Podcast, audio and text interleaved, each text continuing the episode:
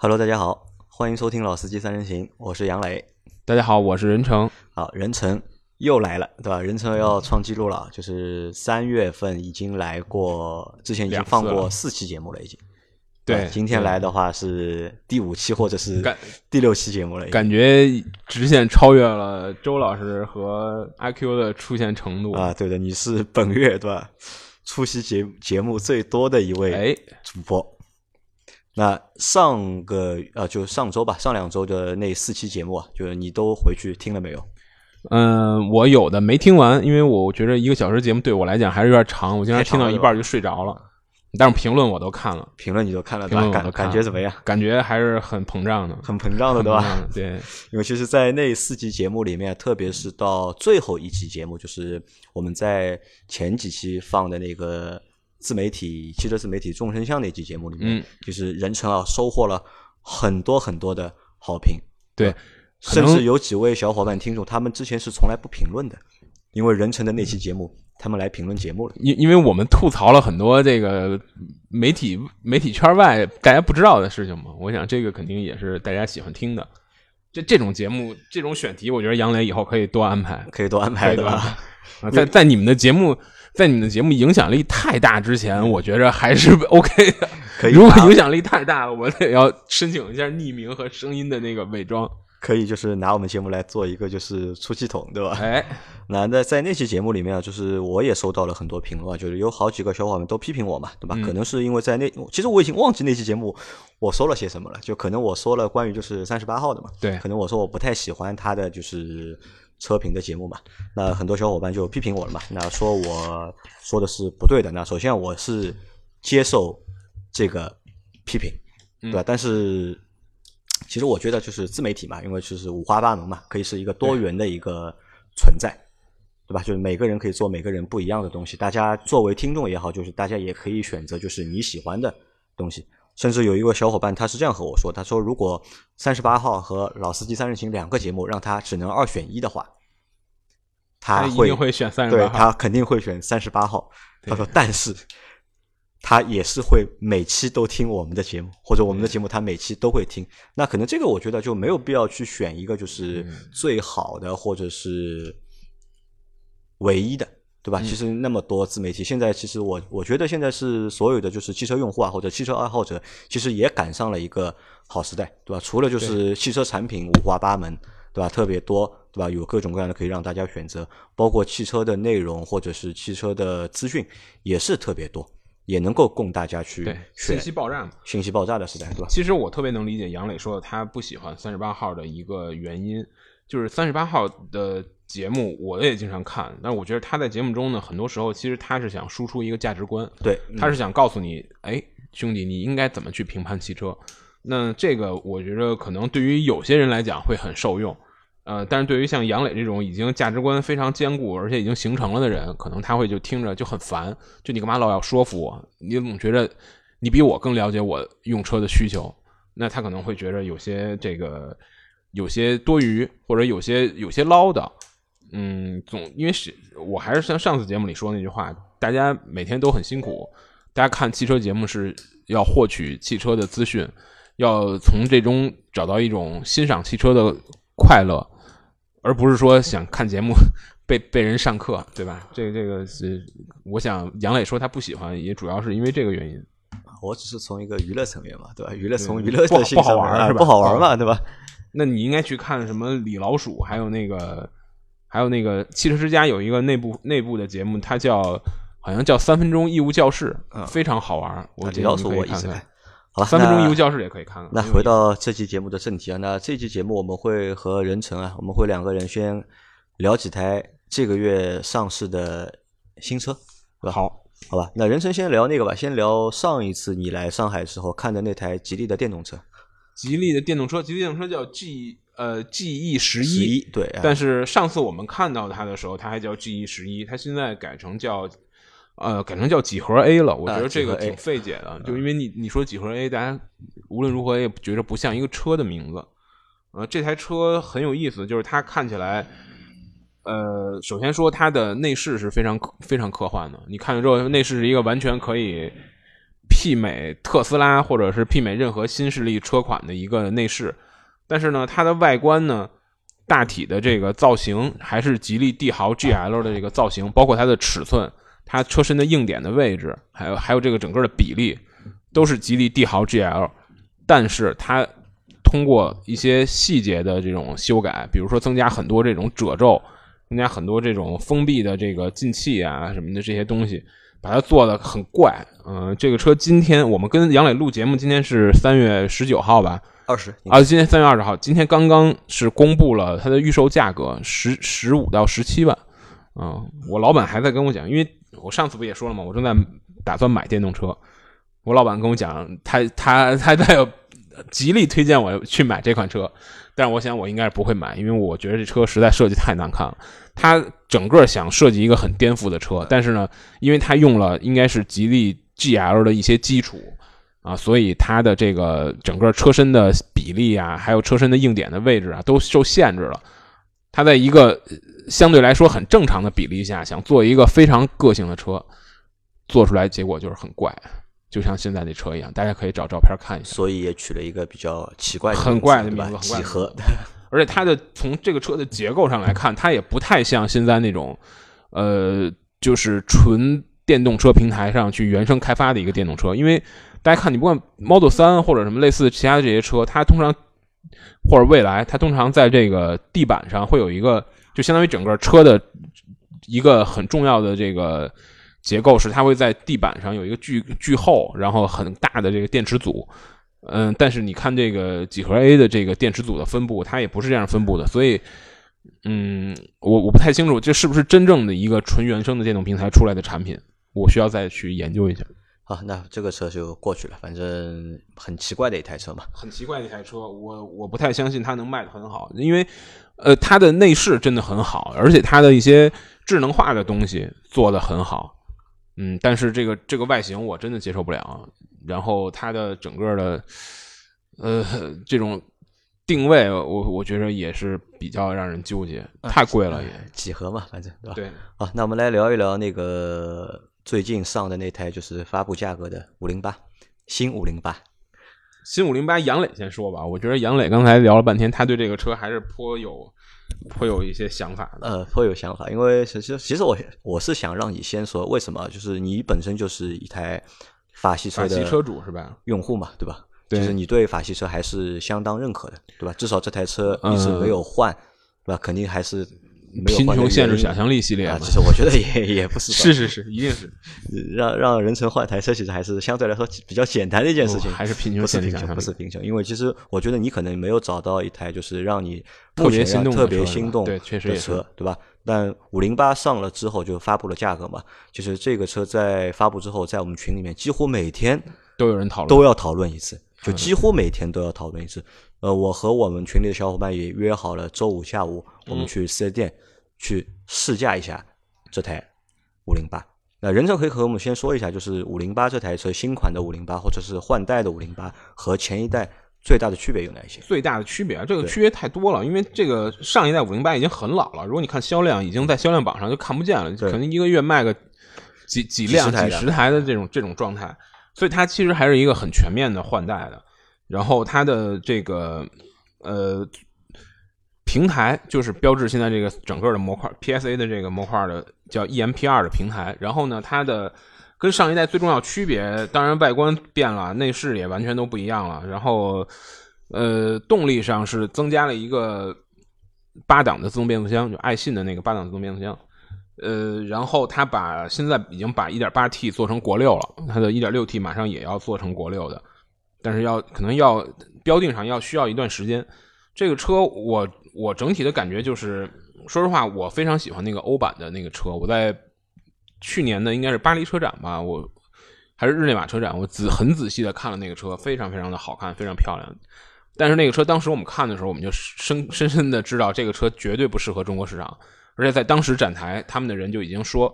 我们在中国市场引进这个车的时候，会加长，会取消它的那个掀背，对吧？掀背门和无框窗。嗯，呃，因为当时我们在看原版车的时候，发现那个车后排空间确实太小了，完全没有办法满足中国消费者对一个它应该叫什么中型车吧？的这种嗯 B 级车的这种使用的需求，或者说心理的这种预期，所以你你看到它国产之后呢，就把轴距加长了，然后呢，把这个掀背门取消了。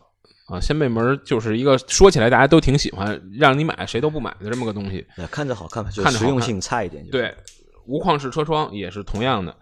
嗯，我觉得这个车让让我的感觉我不太喜欢，说实话我不太喜欢。很很简单一个道理就是，呃，我在写那个，因为我去试驾那个车，在我写那试驾文章的时候，我说就这车已经试驾过，我已经试驾过了。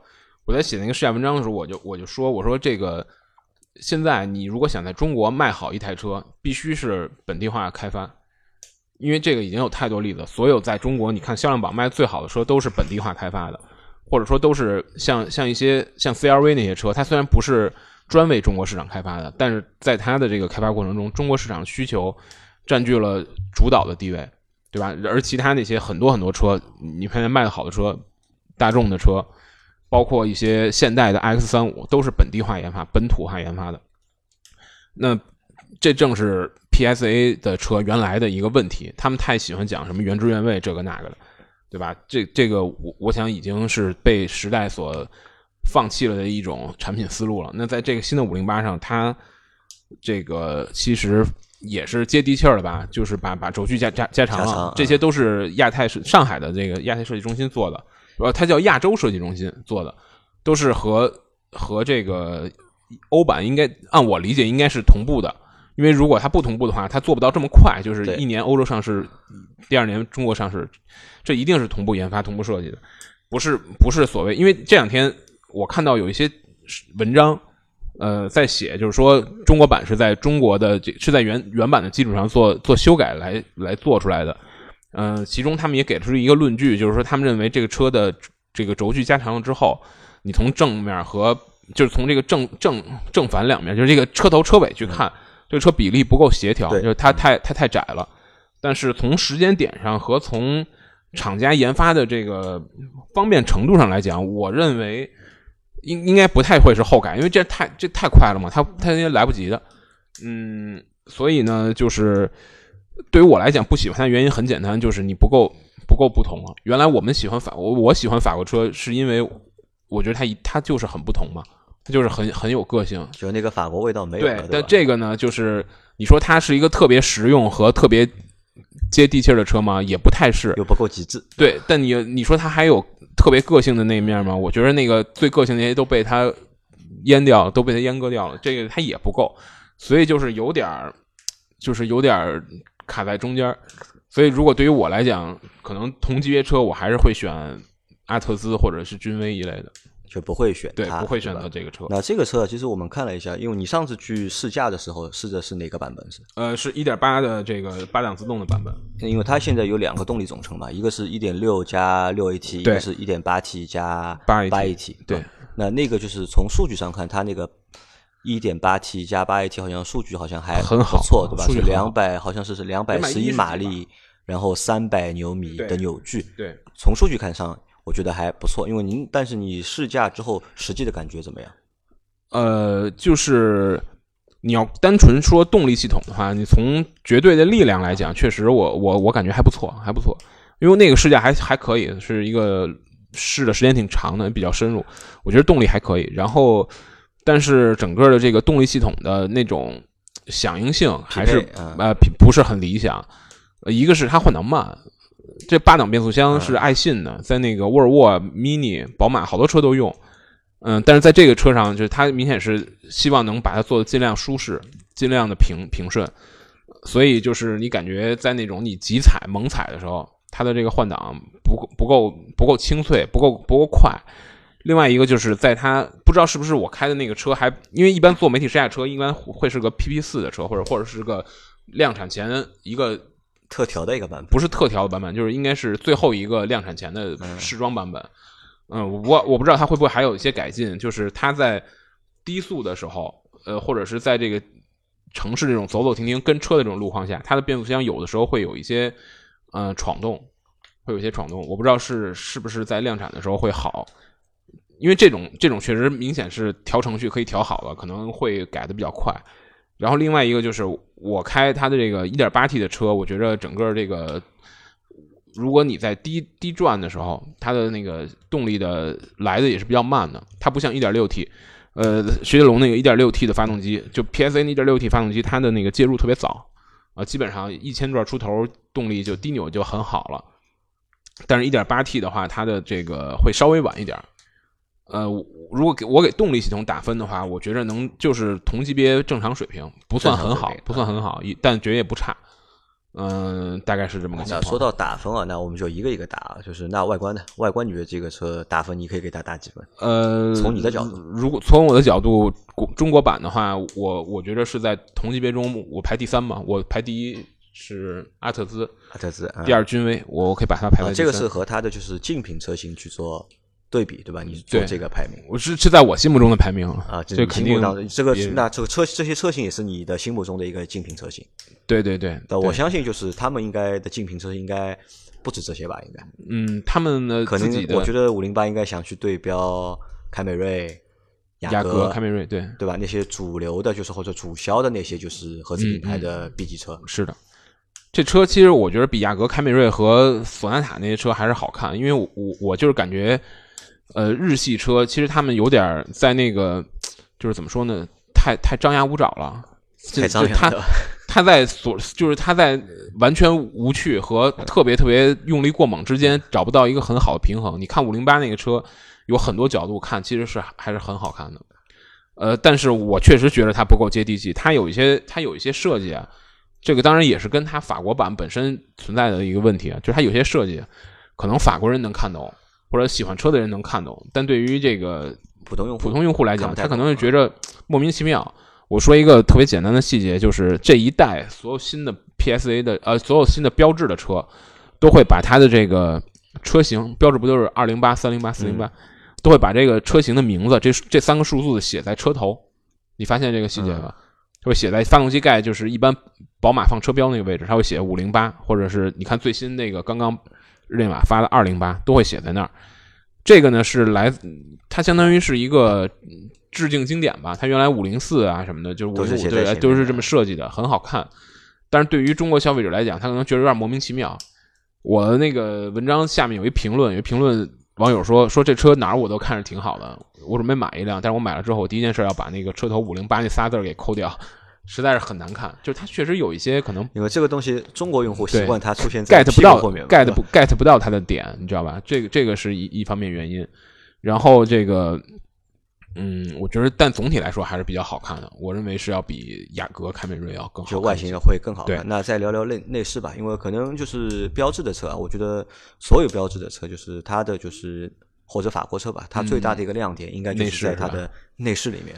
对这个，如果要是我排内饰的话，可能这确实是我在同级别或者是甚至更高级别里边，呃，可能我最喜欢的一个内饰，最喜欢做的确实很好，就是它，呃，很不同，很与众不同。虽然可能杨磊刚才跟我节目前聊天的时候，他说这个好像没有原来那么有颠覆性，主要是因为和四零零八、五零零八这些车上，我们已经见过这套东西了。你再放到一个新的一代上面，你感觉它是一个。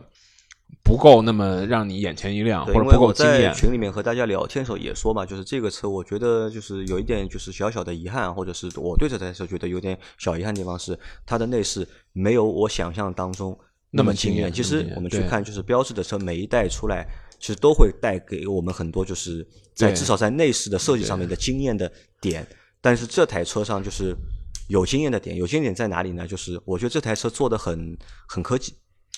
或者是很有蛮有科幻的这个感觉在里面，因为我觉得在这个车它不是一代设计的那个开篇的车，对吧？四四零零八是一代设一代内饰设计开篇的车，呃五五零八这台车单从这个时间点上来看，它不是一代设计开篇的车，它是一代设计中的一个更新的款式，所以肯定不会那么惊艳。这个内饰，呃，我我先说好的地方就不说了吧，大家都都了解那个它它那种设计。嗯，它的你看它的这个十二点三的仪表，你咱们一般车看仪表是在方向盘中间看的，对吧？它把方向盘降得很低，把仪表放上去了，是让你在这个上沿看啊。这个很，其实有有些人可能需要适应一下，但是你适应了之后，你会觉得这很好用，因为这个看得更多了，看得更清楚，而且视线偏移也少。另外，我最喜欢就是它那方向盘嘛，这一代标志方向盘都是会做的异常小，而且它的上下沿都是平的，平的都是做成一个类似于赛车方向盘这样的。其实它上沿做平了，道理很简单，就是要给你把空间让出来，让你看那个仪表嘛。但是其实它方向盘并不是特别灵敏的那种啊，因为它方向盘你从最最左转到最右也是三圈吧，一般的车都是三圈是个正常量，然后紧一点车会两点两点七五圈，然后。另外就是你到内饰你会看到一点，呃，它，我觉得那是有两个问题，是是潜在问题，可能会被人不喜欢的。第一个就是它这个车的内饰呢，会给你感觉包的很紧，比如说它会把中央通道升的非常高，这样你会有一开跑车的感觉吧。但是你如果不喜欢这种感觉，就它它你会感觉哪哪都离你特近，这样会对你空间其实是其实不影响你的空间，但是会让你感觉有点压有点压抑。呃，因为所有地方都离你近，中控台也是往前凸的，这是其一。其二就是还是存在之前我们说的那个问题，嗯，它在顶配车上，甚至它这个在顶配车上那个皮子看着都没那么诱人，就是它在顶配车上它的材质是非常好的，但是它在中配或者是所谓的二级车或者三级车上，当它的那些最最最出彩的材质没有了。嗯，比如当时我试驾那台应该是一个 1.8T 的二级车，就是相当于次顶配或者是第三档的配置，它是用一个仿碳纤维的贴贴的仿碳纤维的装饰，那个东西的质感就不是特别好，所以会会让你感觉在质感上没有达到，在它的它的材料的质感和它的设计表现出来的这种质感是配不上的，会给你不匹配，会给你有点这个感觉。嗯，但是整体来讲，我我我觉得这个内饰在同级别里边还是我最喜欢的，最喜欢的一个。对，那配置呢？就你觉得这台车的配置配置怎么？呃，我是仔细看了配置表的，因为很多车我其实我不仔细看配置表，这个我仔细看了配置表。呃，顶配车就是豪配，肯定是在很多东西是它它的这个级别里不太有的，什么夜视啊，夜视、可变悬架，对吧？可变悬架有些车现在有，东本的那个斯铂瑞就有啊，不是东东本的那个那个。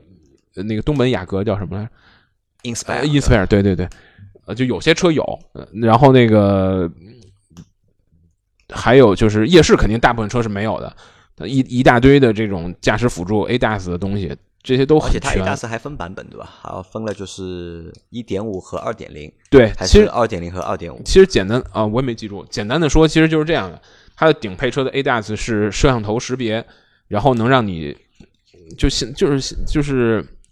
大家知道现在这个做车道保持有两种做法，第一种做法就是说它会识到识别两条车道线，然后算一个中线，算一个车道的中线，它会识别两边的白线，然后算一个车道的中线，然后让你的车沿着车道的中线走。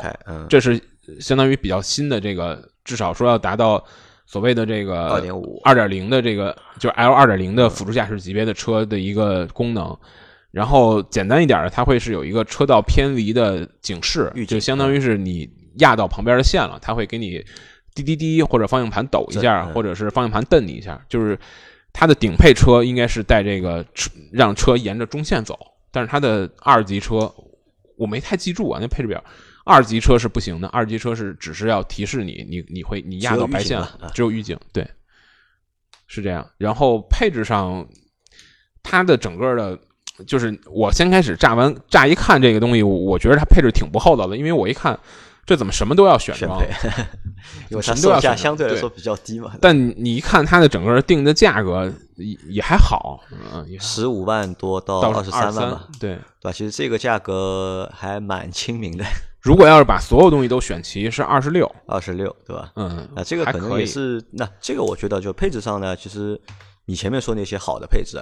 就是像夜视，对吧？其实夜视功能，我觉得这个东西到底有用吗？其实我觉得也是一个没有什么太大。它的这个夜视吧，说实话还真比较鸡肋。因为什么呢？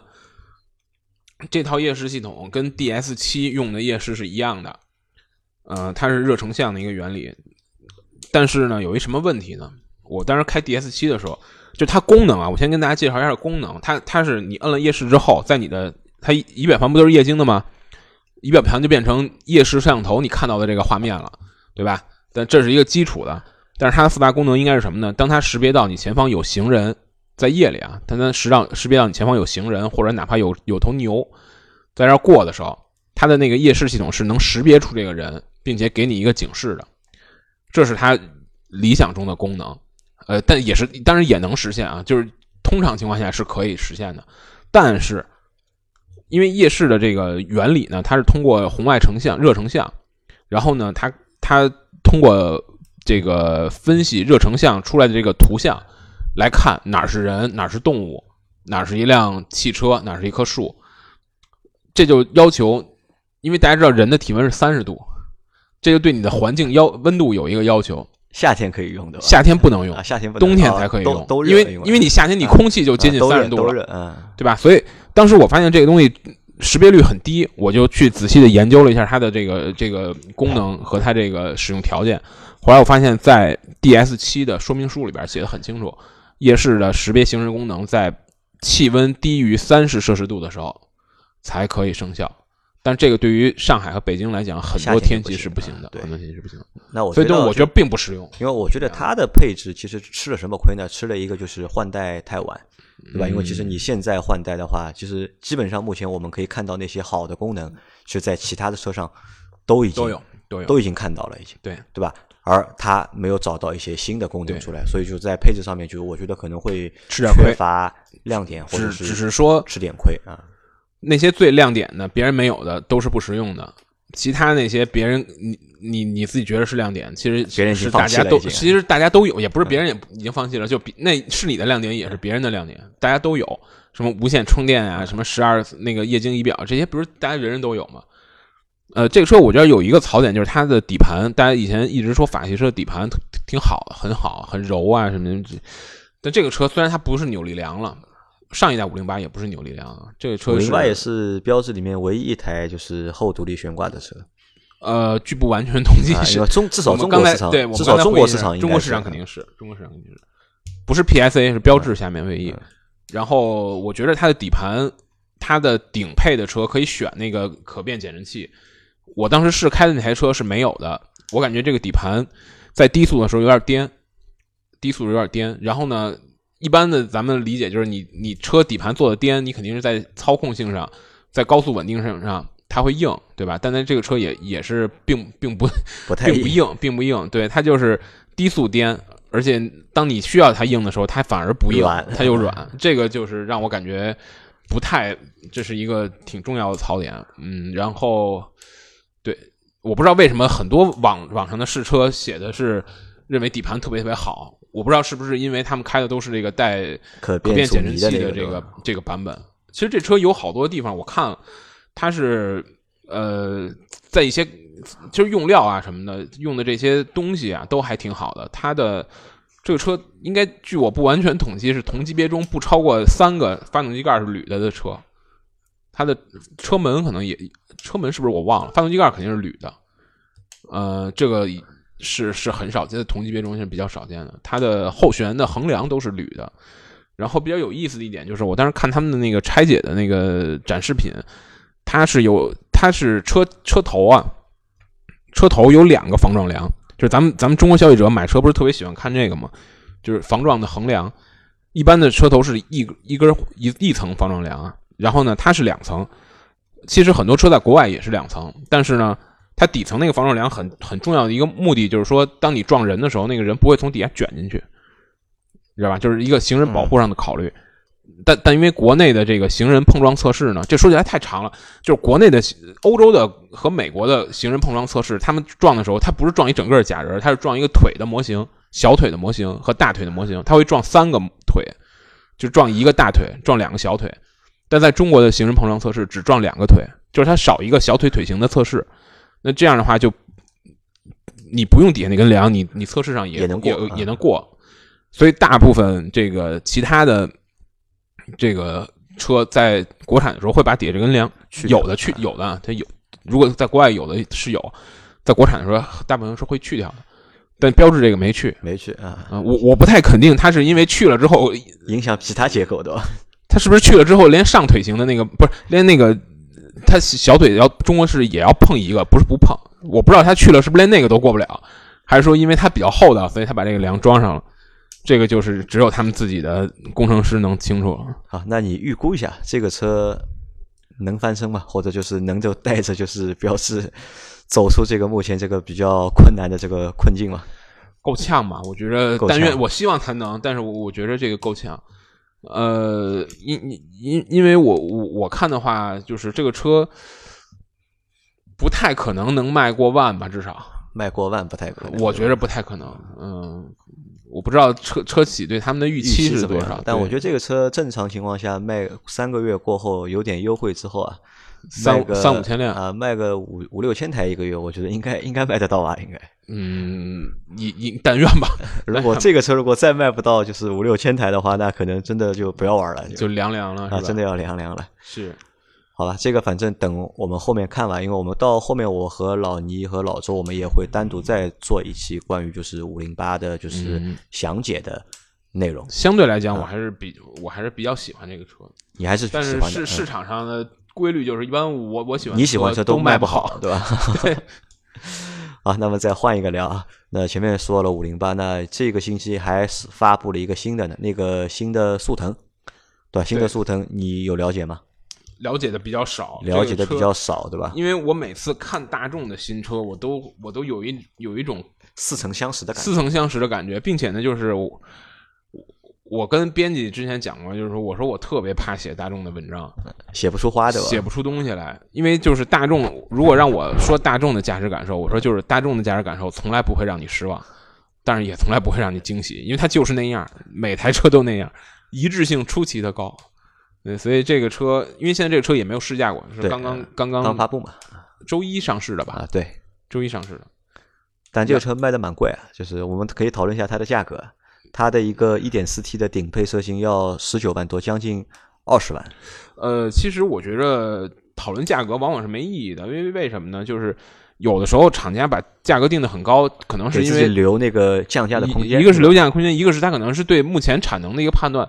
就比如说，他觉着未来两个月我产能就是一个月一千台，那我那我干嘛不定高一点啊？我我先卖呗，反正一个月一千台可能能卖出去吧，嗯，是就这个意思嘛。所以所以这个我觉得探探讨价格，往往不是就那它也不准，它不是跟你最后能买到的价格不一样，啊都会降，对吧？对啊嗯，这个就很很难聊。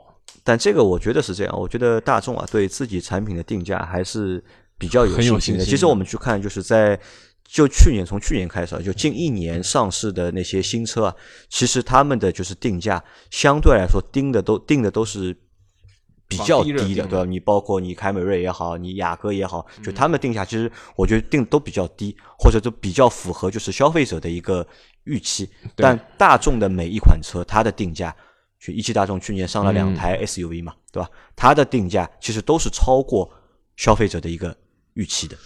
呃，还真是你说的这个还真是，大众在中国的这个品牌溢价能力肯定是非豪华品牌里最强的，我觉得这个是毋庸置疑的。但是你如果仔细看看它这个配置表呢，你就会发现它有一些，按我理解，是不是可能就是彻底不想卖的车，它定到十九万多，对吧？因为它它十九万底下一档就是十七万多了。对，对吧？它最最贵的是十九万六千八，再往下一款一点四 T 的高功率的是十七万九千八，R Line 一般 R Line 在配置里边就算比较高的了，它才十七万三千八，所以它其实真正整个车系价格虽然高，但它主销车型的价格并并不高，并不高并不高。对，你想它的这个，你就说主销车肯定按我理解是一点二 T 的车，应该不是吧？1.2我觉得这 T 的车我觉得大家可能还是会比较选一点四 T 的多吧。一点二 T 至少是一点二 T 的双离合自动，或者是一点四 T 的这个，呃，我觉得要是看主销车，还确实不是很高。呃我没有但我特别因为我觉得这个车就是没有太大的，就是在价格上没有太大的竞争力嘛。嗯对吧？如果你卖的便宜的话，如果你说就是它的低阶车型的话，那可能就是它的竞争对手，直接的竞争对手朗逸，对吧？价格已经比它拉的低很多了。那如果你要去卖它比较高的，就是价格比较高的产品的话，你想十七万多，十七万多，我帕萨特已经能买了。不是 1.4T 的帕萨特我也可以买我的意思，你你说的是他自己跟自己的内部，这是如如果你没买这个，买了帕萨特，不是也挺好的吗？对于上汽来讲，呃，我觉得还不一样吧，我觉得这是吧多多少不一样啊。而且你想，它只是一台 A 级车，还不是一台 B 级车，它其实已经定到了它的它的一个就是高阶的产品已经定到了一个就是 B 级车的一个价格了，已经，对吧？因为其实我我们之前在看嘛，就是我之前在开一个玩笑嘛，就是当你看五零八的时候，觉得五零八好像就是价格不好，不那么对价格那个价格就是看似低，但其实又不算太低的情况下面，再去看一下速腾的定价的话，就一下子就觉得哦，五零八的那个价格好像更厚道一点。对，因为你可买性可能更十九万六千八，五零八已经能买到一点六 T、一一点八 T 一点六 T 顶配或者一点八 T 入门入门啊，对啊已经够了。对，这个车确实是，嗯，可能上汽大众有他们在产量、产能啊等等这些方面的一个规划吧，就是我把这个车卖定贵一点，我多卖点帕萨特，或者是我怎么样。我想是不是有这方面的考虑？而且就是它现在，因为它新新新朗逸也上了没多长时间，新朗逸价格也好像还比较坚挺吧，不不降也降也降的都相相对比较呃坚挺，没没有没没有别克的降那么狠吧，啊没别克那么狠对吧？吧？但降的也也很厉害嘛。但这个车就是也有优点，我觉得优点是什么呢？优点嗯是我们去看它那个内饰啊，就是现在大众的新车的内饰啊，就是比以前要靠谱多了，就是看上去也高级多了，就是质感也更更强了，对吧？这个可能是这个车我觉得算一个就是优点吧。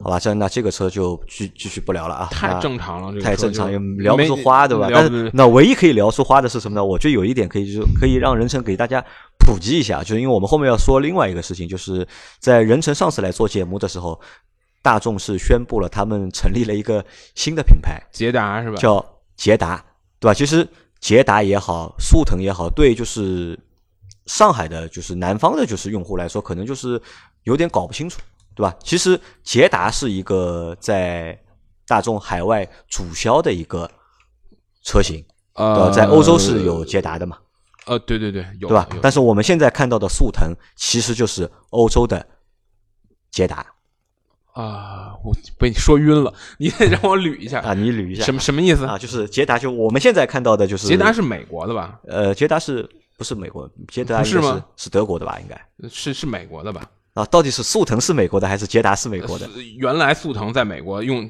就是速腾这个名字，后来好像也是变成捷达这个名字，也变成捷达这个名字。大大概是这样的吧。那现在 在我也被你。用用速腾这个名字的，现在是只有中国有吗？在欧洲有速腾吗？呃？欧洲没有，欧洲对持续没有。对吧？欧洲其实是没有速腾的，对吧？欧洲是有捷达，因为我们现在看到的速腾其实就是原型车，应该就是捷达，对吧？在在中国就是给它取了一个名字叫因为中国有两个速腾嘛，对吧？对那现在就是大众又成立了一个新的单独的一个品牌，对，叫做捷达捷达。啊这个捷这个捷达品牌是应该是只针对中国市场，还是针对全球市场啊，场？当然是针对中国市场了，因为它是跟因为它相当于是一汽的，就是一汽的这个三品牌，就一汽集团的第三品牌，第三品牌，它跟上汽都没有关系。它跟它针对它，它要出口，它肯定也是也是得是第三世界国家吧？就等于是拿一汽的那些车，就是呃，不是不是，一个品牌出来，还是怎么样？呃，是这样，它它是有一汽的车，它的那个因为后面要今年要应该要上三款车嘛，应该那个现在首先第一个车叫呃 S A 三还是 S E 三，那个车就是现在现在的捷达，现在的捷达，对，就是 PQ 四 PQ 二五二五无线拉皮儿那个车，对。但我们现在看到的在中国卖的这个捷达和在欧哦洲的那个捷达不是还不是一台车，对对对，那是一个早从早年间 Polo 的那个平台上，在本土化开发，在加长、再加空间这样做出来的车。然后另外两款车，最开始我我我以为是奔腾的车，后后来我我一琢磨不是这样的，那肯定是西亚特的车，西亚特的西亚特的车应该一两个个 SUV 嘛，应该俩 SUV 对，应该是一个一个相当于是这个途途观 L 那么大的这个西西亚特那车名字很怪，我不知道应该怎么念。然后另一个是比它再小一号的，这个类似于图探戈这样的。那你是呃你能不能帮我们解读一下，就是为什么就是大众要单独做一个就是捷达这样的一个品牌？按我的理解，就是，呃，从两方面说吧，就是从市场的层面来讲，它肯定是要希望有一台车能够去尽量降低它的价格，对吧？然后呢，它不可能把大众品牌卖的太低，它当然现在大众品牌卖的也挺低的，呃，但但是这个还是还是需要去跟一些自主品牌，比如说跟这个本土化生产之后的吉利，已经现在很贵了吧？已经可以，他拿这个品牌就可以去跟吉利直接竞争。像这个现在 iX 三五这样的车，X 三五虽然挂的是现代的标，但它可真是在中国造的，在中国开发的，山东开发的车，在上一代车的基础上，相当于做一个再开发，去它大众需要一个品牌去跟这个这些竞争，就大众不愿意开发就是更便宜的车型，因为会对对品牌的溢价有影响。然后，所以就索性做一个相对来说就是比较低阶的一个品牌，对对，去抢就是。低端的市场，对我觉得这是最简单、最直接的因素。另一个因素是不是也有这方面考虑？你看，它呃，大众和这个大众和上汽有两个品牌，大众和斯柯达，大众和一汽只有一个品牌，所以他们也是不是要需要搞一个平衡？对对对，然后这样也丰富了一汽的一汽大众的。产品线对吧？品牌阵列了，品牌阵列对，因为你想，斯柯达其实相当于是在上汽大众中是一个比大众要稍微低一点的品牌，对吧？你你你如果把西雅特直接拿到国内来呢？因为之之前的这个经验已经告诉我们，这个大家对西雅特这品牌还是太陌生了，并没有任何认可，就没有任何的知名度。第二个就是，可能是不是用自己的品牌再往价格再往下探，大众自己大众也也。也还是有一点犹豫，那你觉得那那你觉得这样的一个做法会不会收到效果？嗯，我我觉得这东西最后还要看价格，因为我们就可以看，就是其实是就是大众也好，就是一汽大众也好，上汽大众也好，他们都有很多就是很低阶的车型是挂在大众标的。对，那我觉得那些车型其实从产品力上来说的话，其实非常一般。对吧？其实产品力没有不是特别强，但是卖的特别好的最主要的一个原因，大家可能都是冲着这个大众标去买这个车的。我我其实不太同意你的说法，我觉得那些车其实真的产品力还是挺强的。你你说难道难道速腾这种车上一代速腾卖的么？途途安这种车？呃，我我我说的是低阶的车型，比如新桑塔纳、新桑塔纳、捷达、新桑塔纳，难道难道产品力不强吗？我觉得产品力挺强的呀。你觉得那个车产品力挺强的？你看它，你要你要怎么比啊？你怎么说它的产品力嘛？就去和就是同价的车去比。你你只能这么说。如果这个车同样的质量，换同样的质量、同样的价格，你换成一个莫名其妙的自主品牌的车标，不一定卖得出去。但是你如果把，比如说新桑塔纳和吉利帝豪 GL 这两台车放在一起开一下，你就会明白我说的意思。这两台车可能现在市市面价格已经差不太多，差不多啊。但你开一下，你会明白我说的意思。那它的产品力至少底底线是在的吧？我靠，基础能力是在的吧？就不会不会是像你想，它可能有些地方用做的材料，所谓叫感感官质量或者叫感受质量会比较差。就是你感觉它的中控台的塑料很廉价或者什么，但你车你开基础还在，这这很明显的哪个好哪个坏，你开一下你就你就很很清楚的嘛。我我我并不太觉得那些车真的很差啊，只能说只能说那些车可能嗯不像，它已经很讨巧了，已经很讨中国中国消费者巧了，只只能说没有没有自主品牌讨讨讨的那么好，那么好的。那你觉得会成功吗？就是或或者这这些品牌就是这个就是捷达这个品牌能够就是。卖的好吗？呃，说实话，我我的看法就是，你越是定位高的车卖的好不好，你跟产品本身越相关。嗯，因为定位高的车，你可能会渠道的布布局啊什么的会更简单一点。你说定位低的车，我记得原来标致有一台车三零幺，在中国居然有一度卖的还很好。对我们群里就有一个小伙伴目前在开这个车，这个车肯定质量也是很很一般的。他当年曾经能卖的很好。原因就是因为你比如说什么渠道下沉啊，什么经销商网络的丰富的程度啊，等等这些东西，就还是看他怎么做吧。就按我理解，这个新品牌下的车质量是什么样的，大家可能心里会大概有一个预期。但是一汽大众想怎么玩这个品牌，我我觉得还真是还现在看还要拭目以待，对吧？要拭目以待。而且他怎么玩，怎么经营，这个会是品牌成功与否的关键因素。车本身。就是，呃，相对来说是死的嘛，对，车本身对底子在而而且就是可能咱们看这些车企的动作的时候，有时候我们说这东西成功了或者没成功，往往是看销量。对我们也会看的比较片面一点。对，往往是看销量。但是对于车企来讲，销量不销量至少不是根本，根本是利润，对吧？有些车你销量很大，但车企没有利润，那不是瞎扯吗？你所以那它具体的利润它是怎么设计的？它是怎么就是他想怎么玩？咱们现在并完全不知道，所以这个这个你很难讲。那这个也过去，好吧？那这个反正等后面就是他的车出来了，有了一个实际的市场反馈之后，那我们再做去，我觉得再去做评论。现在只能说他还是呃，大众非常非常重视这件事儿。大众的这个发布会是在总部总部那个大楼里开的，这个对于各个公司来讲，总部大楼开发布会就是相当于全球性的一个，呃，不是全球性的，就是不，它不，它不一定是全球性动作，它至少是说明。规格极高吧，就是最高规格的，因为外国老板来了嘛，对吧？不是在中国总部，他是在德国。德国啊，对，就是说这就是相当于任何一个公司，他开这个小小规模的这种发布会，在公公司总部里开，就是说明这是一个规格极高的事儿啊，它不是一个，就说明对这件事的重视程度。所以我一直搞不清楚这个品牌到底是只在中国做，还是全球范围全有嘛？就总之，我只能说它是。一一汽大众的一汽大众产业 产业啊的一产或者说部分是一汽大众的产业，因为它写的很一汽大众的新闻发布写的很清楚，捷达是一汽大众第就是捷达是一汽的第三品牌，第三品牌，第三品牌，所以这个你就知道它跟上汽都没关系。你说它那是国际品牌吗？我觉得应该出口的话也是第三世界国家吧，第三世界国家啊。那这个也结束啊。那最后一个聊一个，你明天去试驾什么车？我明天去试驾什么车，我还不知道，是一个非常弱智的活动的。哎呀，这样说不好吧？总之就是明天我试驾活动，我只知道我试驾的车是吉普，具体是什么车我现在不知道。这个我也很恼火，大概应该是一个那种就是新能源的车，不是？呃，新车还没有新能源车，呃，应该是那种很多车放在一起，然后主要是搞一搞品牌调性啊，就是那种活动。而且他居然是在一个健身中心里搞，我真的也服了。嗯，那还有那除了这个还有别的车说吧？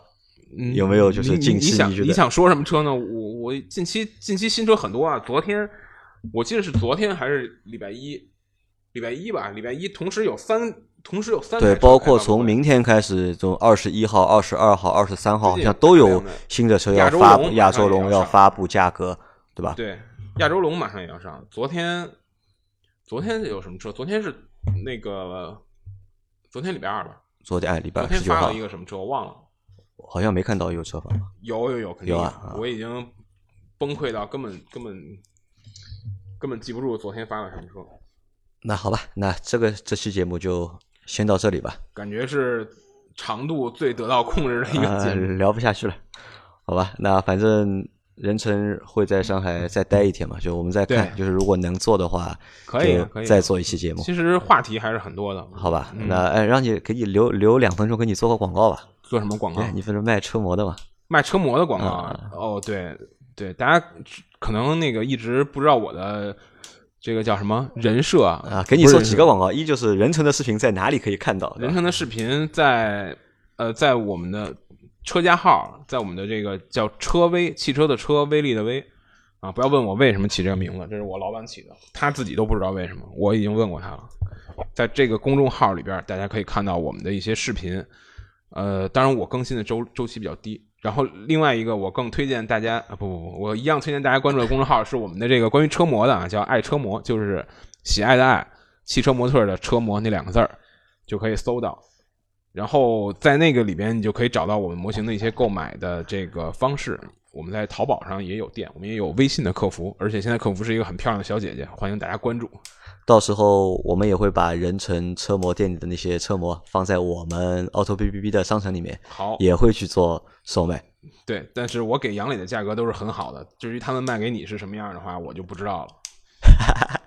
好了，好了，那这期节目就到这里，感谢大家的收听，我们。下次见，拜拜，拜拜。